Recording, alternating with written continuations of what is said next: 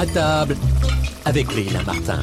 Il n'y a plus grand chose dans votre réfrigérateur et vous voilà en panne d'inspiration culinaire Pas de panique, j'ai la recette qu'il vous faut. Si vous vous laissiez tenter par une bonne tarte à l'oignon. Perso, je suis fan de cette spécialité qui est à l'Alsace ce que la quiche est à la Lorraine. Un grand classique indémodable qui a assurément la saveur du réconfort. Ma botte secrète pour une tarte à l'oignon irrésistible de gourmandise La crème fraîche épaisse alsace 32% de matière grasse bien sûr. Je la fouette dans un grand saladier avec des œufs, du sel et du poivre, puis j'y ajoute les oignons coupés en lamelles que j'ai laissé longuement compoter à feu doux. Je mélange le tout que je verse sur ma pâte brisée, préalablement foncée dans un moule à tarte, et hop là, c'est parti pour environ 35 minutes de cuisson dans le four préchauffé à 180 degrés. Accompagné d'une bonne salade, cette tarte fait un repas complet et équilibré pour toute la famille. Retrouvez toutes les recettes sur je vais vous cuisiner.com et sur les réseaux sociaux Alsace